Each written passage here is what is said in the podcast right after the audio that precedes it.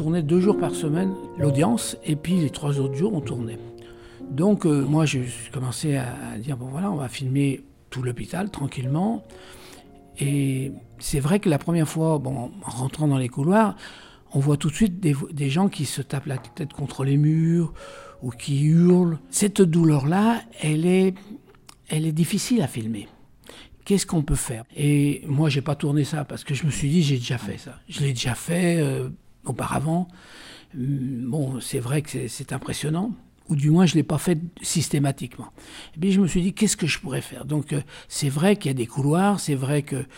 Euh, mais les choses ont changé. Les chambres sont assez grandes, euh, les patients sont en petite unité.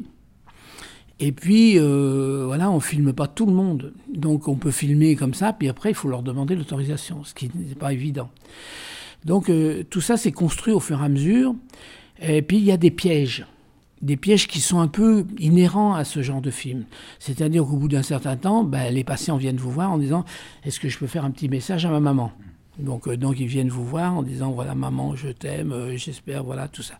Et donc à la fin du tournage on en avait une, vingtaine. Et on s'est dit si on les montre ça va être un tout petit peu un peu une autocomplaisance comme ça parce qu'on va dire, mais finalement, ils vont très bien, ces gens-là. Bien sûr qu'ils vont très bien. Ils ne sont pas en crise, ils sont comme vous et moi, ils vont bien. Mais ils sont conscients qu'il faut les soigner. Sans doute abrutis de, beaucoup de, médicaments. Il y a toujours quand même l'épée de Damoclès qui reste encore. J'en ai parlé avec les psychiatres, ça me gêne, ça s'appelle des chambres d'isolement et chambres d'apaisement. Alors, grâce à cette loi, on s'aperçoit au fur et à mesure que, néanmoins, par exemple, il y a une petite ville de Bourg-en-Bresse, dans l'Ain, la préfecture de l'Ain, et puis les juges ne faisaient pas attention au début, mais après, ils ont commencé à, être vigilants. Eh bien, il y avait un psychiatre qui envoyait tout le monde une chambre d'isolement sans arrêt, non-stop, et battait tous les records de France dans chambre d'isolement. Et d'ailleurs, un patient avec qui j'ai parlé comme ça, il m'a dit, vous savez, le matin, c'est long, les chambres d'isolement je veux bien croire, parce que c'est n'y a rien. Alors, euh, je veux dire pas que c'est, c'est pas, ça ressemble rien à une cellule de, de prison, mais quand même, euh, il n'y a rien parce qu'on ne peut pas se suicider. Il y a des, bien sûr, euh, un, infirmier peut vous contrôler sans que vous le voyez, et il y en a même certains, ils, coupent, peuvent couper l'eau, l'électricité, tout ça pour votre sécurité.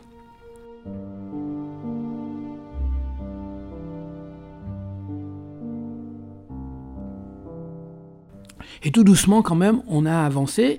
Et puis, sans le demander, le directeur a dit, mais il faut que vous voyez l'UMD. Alors, il faut savoir que l'UMD, ça s'appelle Unité des malades difficiles. Donc, il y en a une dizaine en France. Euh, c'est à Villejuif, Armand Collin. Euh, c'est le sol de la région parisienne, mais il y en a à Lyon, il y en a à Cadillac et il y en a forcément à Sarreguemines, qui est très célèbre. Donc là, c'est là où les gens ont commis euh, un délit. Et on, peut-être tuer des gens ou faire autre chose. Là, c'est impressionnant. Euh, parce que l'architecture est très moderne.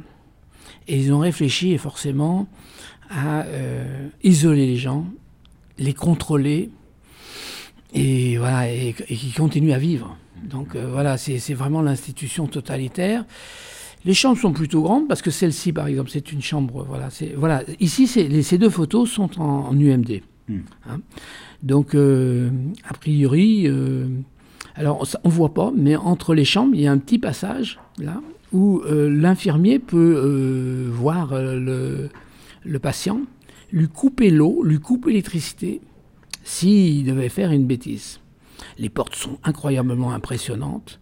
mais là, on, en voilà une ouverte. Donc le, patient a dû partir, euh, il, les essaye de les animer un peu, hein, il, y a des exercices physiques, il y a des choses comme ça, il y a une promenade. Et donc là, il a quand même des belles cartes postales. le lit, vous voyez, plutôt euh, correct. C'est pas une cellule d'isolement, c'est sa cellule à lui. Mais vous voyez, elle est assez grande. Grâce à l'Europe un peu, parce que l'Europe nous a obligés d'avoir des cellules de plus de 9 mètres carrés. C'est pour ça qu'on refait la santé et qu'on refait Florimélangis. Hein, parce que, bien sûr, mine de rien, on, dit, on tape beaucoup sur l'Europe, mais l'Europe oblige quand même un petit peu les institutions françaises à bouger. J'avoue que il faudrait il faut des bons livres. Il faut avoir sacré moral. Parce que, et certains, ils vont y rester toute leur vie.